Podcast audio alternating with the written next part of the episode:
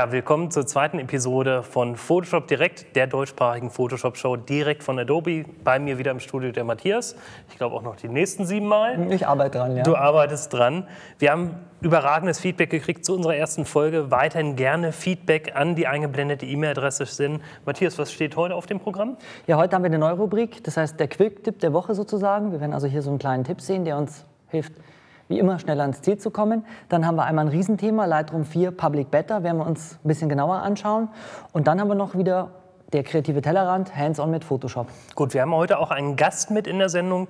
Das ist etwas, was wir in den nächsten Episoden dann immer wieder sehen werden. Wer ist heute dabei? Martin Krolop. Ja, super. Freue ich mich schon drauf. Martin wird uns nachher ein bisschen Rede und Antwort stehen, wie er die Adobe Photoshop Lightroom 4 Public Beta denn so findet. Zunächst einmal würde ich sagen, starten wir im Programm und los geht's.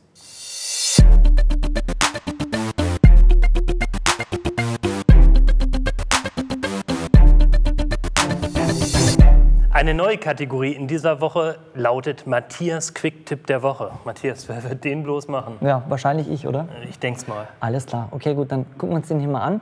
Sehr buntes Bild und das Problem ist, kennen viele Fotografen oder alle Leute, die mit Photoshop arbeiten, ich möchte es halt irgendwann ausgeben. Ausdrucken, belichten, drucken lassen. Und die große Frage ist letzten Endes, kann ich das überhaupt? Was uns dabei hilft, ist die sogenannte Farbumfangwarnung. Ich klicke das mal an und es sieht auf einmal krachig grün aus. Was heißt das hier? Nun ganz einfach, alles, was jetzt hier grün dargestellt wird, kann letzten Endes nicht ausgedruckt werden. Also kann schon, aber es sieht halt komplett anders aus.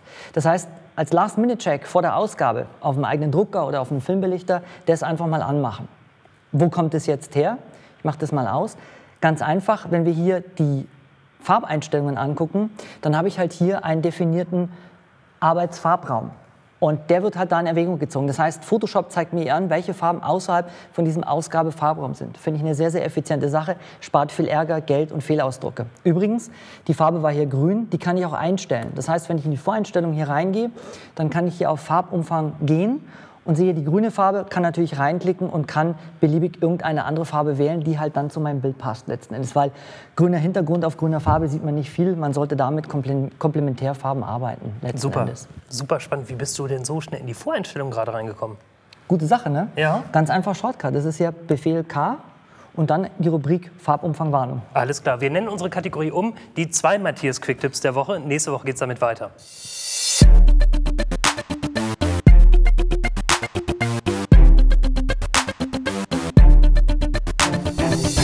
Als Thema der Woche haben wir heute die Public Beta von Adobe Photoshop Lightroom 4 im Visier.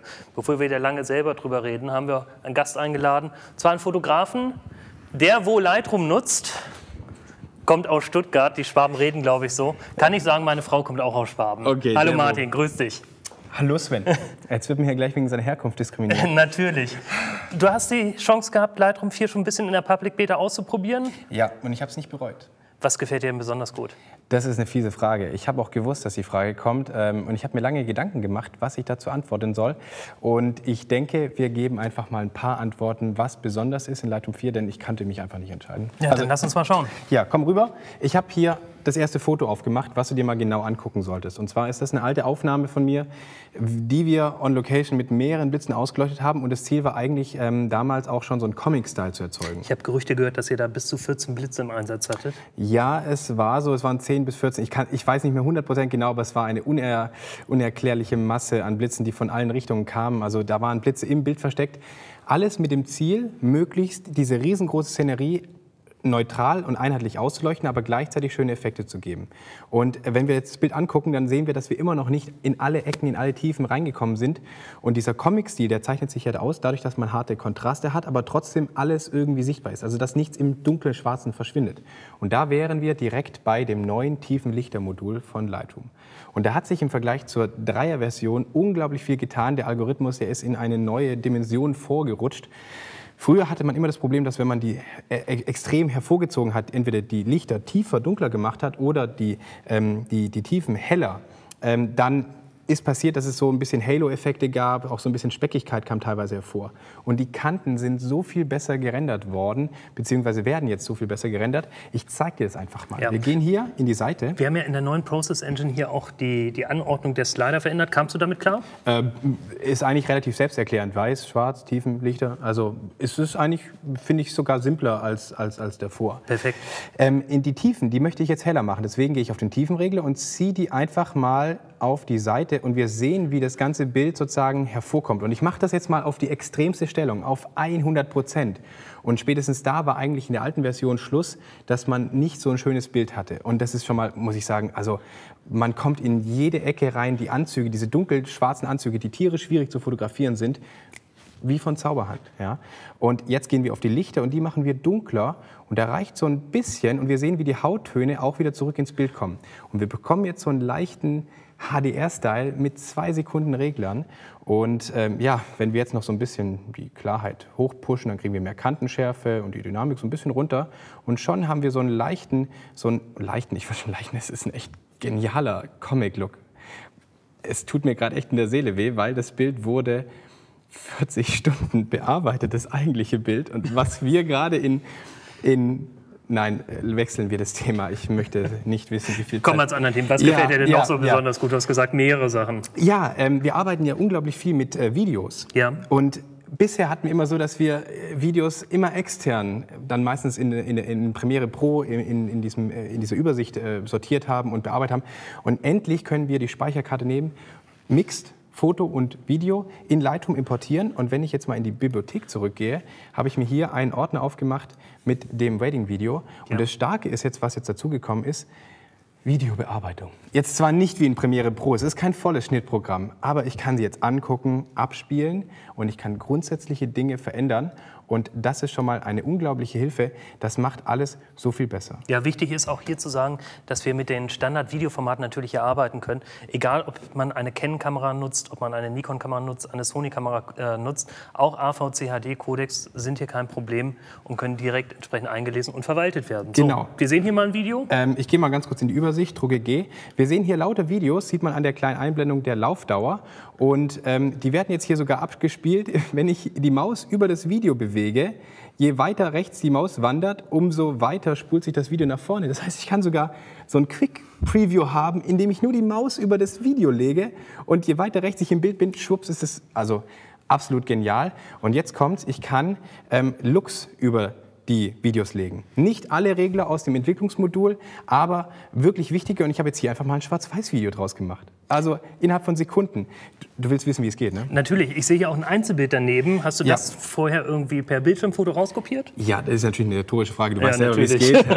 Aber, liebe Zuschauer, ähm, es ist einfach, man nimmt das Video, sucht sich ein Frame raus, exportiert über ein Kommando das eine Frame, wendet dann auf dieses eine Bild, was man sich aus dem Video herausgeholt hat, sämtliche Einstellungen an, bildet dann einen Look heraus, also ein, ein, ein, eine Vorlage, eine Entwicklungsvorlage und wendet die dann ganz einfach über ein Video an. Und wenn wir hier mal draufklicken, dann sehen wir, dass wir hier oben die gespeicherte Vorlage, mein Look haben und da ist eben diese ganze Schwarz-Weiß-Einstellung drin und somit ist das Video schwarz-weiß. Ja, wer das testen möchte, welche Funktionen nun auf Videos auch anwendbar sind, kann das ganz einfach machen. Man nehme eine beliebige Benutzervorlage mit möglichst vielen Endungen drin und versucht, dieses auf einem Video über die Schnelleinstellungen anzuwenden. Und dann kommt ein kleiner Pop-up, der da sagt, die und die Einstellungen sind möglich, andere sind nicht möglich. Und so kann man sehen, welche Sachen kann ich in ein Preset packen für einen Videolook.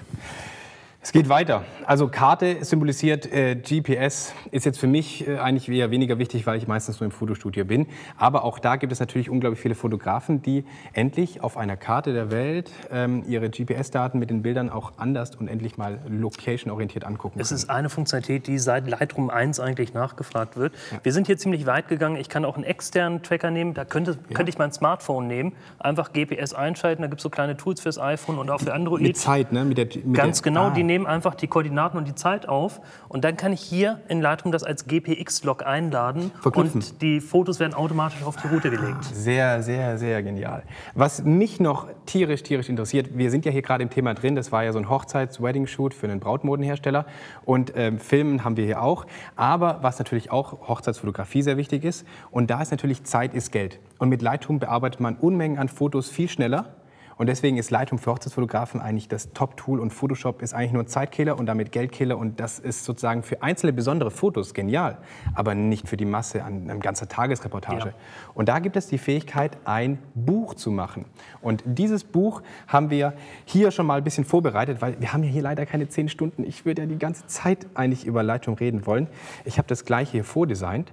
Und jetzt halte ich fest, man kann in der neuen Version, und das ist auch für euch, liebe Zuschauer, ganz interessant, entweder das Buch direkt an einen äh, Dienst schicken, der dann ein Buch draus macht, ja, heißt dann Blurb, klingt jetzt vielleicht im Video so ein bisschen komisch, aber heißt einfach Blurb. Blurb ist inzwischen auch ganz gut bekannt, um die Frage vorwegzunehmen, weil die kommt garantiert auch an uns herangetragen. Blurb ist einer der wenigen Anbieter, die weltweit entsprechend derzeit in 43 Ländern diese Bücher anbieten können. Da wir Lightroom gerne weltweit verkaufen, war Blurb für uns die erste Wahl, um einfach eine Grundmasse an Ländern unterstützen zu können. Und dass ich nicht in Deutschland sagen muss, gerade dieser Anbieter, der wird nur in den USA unterstützt und in Deutschland nicht. Deshalb haben wir zunächst einmal uns für Blurb entschieden. Genau, jetzt habe ich hier Hochzeitsfotos arrangiert. Man sieht sogar mit Text, da gehen wir gleich noch näher drauf ein. Und wenn ich jetzt nicht diesen Dienst nutzen möchte, habe ich hier die Fähigkeit, das Buch als PDF, hier sieht man es hier unten rechts, zu exportieren. Kriege ich ein PDF. Und jetzt bin ich gestern sogar noch weitergegangen, extra für heute, weil ihr kamt, habe ich mir ein Teco Fotobook genommen und habe einfach mal dieses Buch hier drauf gebracht. Man kriegt es hin, das exportierte PDF dann in ein Buch zu drucken. Und jetzt guck mal folgendes. Wir gehen jetzt mal auf diese Seite. Und jetzt schlag das Buch auf. Ja, perfekt. Ja, wenn die Kamera jetzt so ein bisschen das aufnehmen kann, dann sieht man, dass die Bilder absolut perfekt gedruckt Eine tolle wurden. Qualität. Und man hat einfach die Möglichkeit, das fertige Buch mit Schrift und allem Pipapo dann auch selber zu drucken. Ja, wir und sollten das auch verraten. Das ist tatsächlich ein Pack von Teco, das können wir auch gerne hier mal zeigen, wo ich sowohl Papier als auch diese, diese, diese Einbindung kriege. Ja. Ganz gut, um zu starten mit den Fotobüchern und sich selber mal auch auf die Schnelle ein Buch erstellen zu genau, können. Genau. Zu dem Thema Druck habe ich noch eine Frage. Ja? Ähm, wir hatten ja oftmals den Punkt, es sah nie so aus wie auf dem Drucker. Ja, ähm, da muss man natürlich einfach nur das richtige Profil für das richtige Bild machen. Ähm, Jetzt, äh, das kann ich auch kurz erklären, hier unten, da steht das Farbmanagement und das darf man natürlich nicht vom Drucker verwaltet machen, sondern man muss hier das jeweilige Profil des jeweiligen Druckers für das jeweilige Papier reinladen. Aber da genau. sind die Hersteller eigentlich auch relativ easy. Sie sagen, hier hast du einen der bekannten Marken Drucker, haben wir hier unser Papier vorgetestet und das ist das Profil für dieses Papier mit diesem Drucker. Ja. Das lädt man rein und gut. Zum Thema Druck könnte man ja. auch noch eine, eine interessante Neuerung anführen, die oftmals an uns herangetragen wurde. Gehen wir mal zurück ins Entwicklungsmodul. Ja, ich weiß, worauf du hinaus willst, denn ähm, ich habe das Ganze äh, eigentlich erst äh, viel zu spät gesehen. Du redest von dem Softproof-Tool hier unten, ganz klein angeordnet, aber eigentlich sehr, sehr, sehr wichtig, denn, ähm, liebe Zuschauer, dahinter verbirgt sich, dass man, wenn man drucken möchte, hier einen sogenannten Softproof machen kann. Man kann also dem Rechner ähm, die Aufgabe geben, äh, zu emulieren oder zu analysieren das Bild mit einem gewissen Druckprofil und auch gleich anzeigen zu lassen, was wie ähm, gedruckt wird. Und da kann ich zum Beispiel, der Drucker, der hinter uns steht, der Canon IPF 3, 6300, da kann ich ein ähm, gewisses Commercial Proofing Paper zum Beispiel einstellen.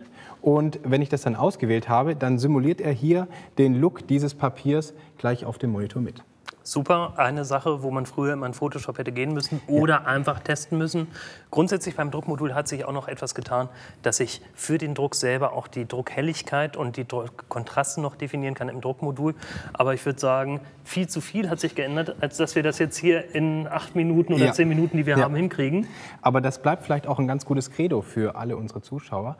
Ähm, probiert es einfach selber aus. Also wir haben acht Minuten Zeit gehabt, um ein paar wichtige Features zu zeigen. Ähm, ihr habt ein paar Wochen Zeit noch. Wie lange läuft die Public Beta noch? Die Public Beta endet offiziell Ende März. Schauen wir mal, ob es vielleicht bis dahin sogar ein finales Produkt gibt. Schauen wir mal, ja. Bis dahin kann man es testen. Auf labs.adobe.com kann man sich die Public Beta kostenlos runterladen. Kleiner Disclaimer, nicht für den produktiven Einsatz, nur zum Testen nutzen. Alte Kataloge können nicht reingeladen werden in die Public Beta und wir gewährleisten auch nicht, dass man die Kataloge, die man in der Public Beta erstellt, in der finalen Version dann nutzen kann. Also testen, Sachen ausprobieren, Geschmack daran finden und dann darauf warten, dass die finale Version kommt. Martin, Absolut. Hab vielen Dank, war super spannend. Ja, das Bild, das hole ich mir später dann noch. Ich und hoffe doch. Das werde ich auch für meine Demos dann nutzen. Hab vielen Dank. Gerne. Ich mich Bis gerne. dann. Tschüss. Tschüss, liebe Zuschauer.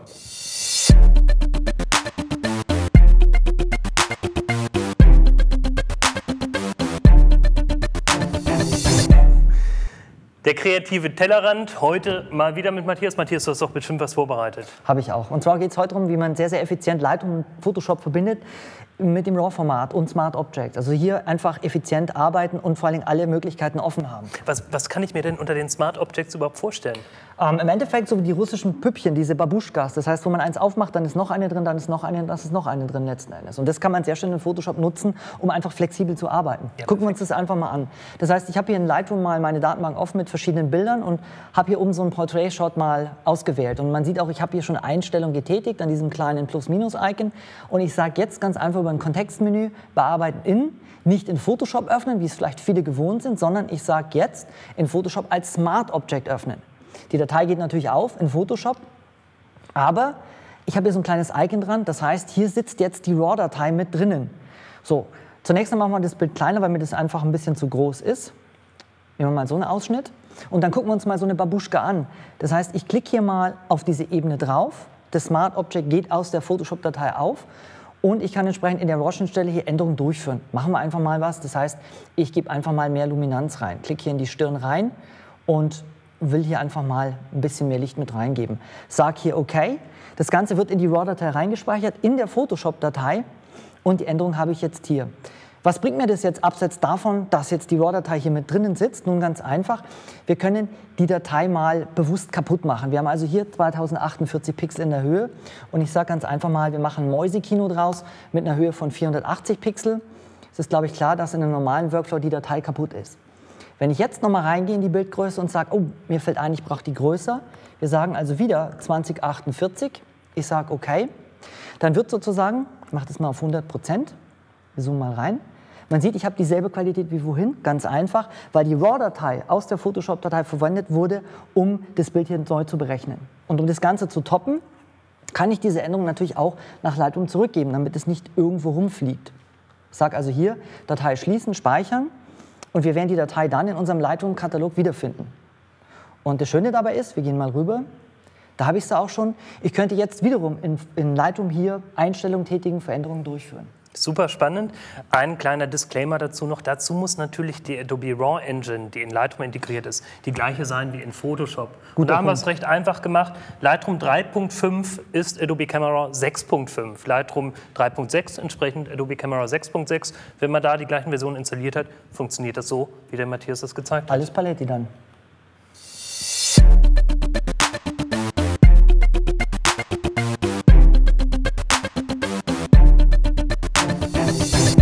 Schon wieder ist die Zeit um. Ging relativ schnell. Wir hatten aber auch wieder spannende Themen heute. Schickt uns auch bitte gerne euer Feedback zu den Themen und auch, was wir in Zukunft so machen wollen. E-Mail-Adresse ist eingeblendet. Nächste Woche, wen haben wir da? Olaf Giermann. Olaf Giermann. Wird spannend. Wird super spannend mit dem Thema. Das können wir auch erst nächste Woche verraten. Zur Preisfolge, genau. Ja, also bleibt entsprechend gespannt. Schaut in YouTube vorbei. Übrigens, wenn ihr gerade frisch dienstags das Video auf YouTube schaut, denkt daran, donnerstags haben wir unseren Expertenchat auf der Adobe Connect Plattform. Alle Infos dazu findet ihr unter adobe.de auf der entsprechenden Seite. Und dann würde ich sagen, äh, Bis demnächst. bis demnächst. Wenn ihr übrigens wissen wollt, was dieser junge Mann mit Tom Cruise und Bruce Willis gemeinsam hat, bleibt noch ein bisschen dran im Video. Viel Spaß. Ciao.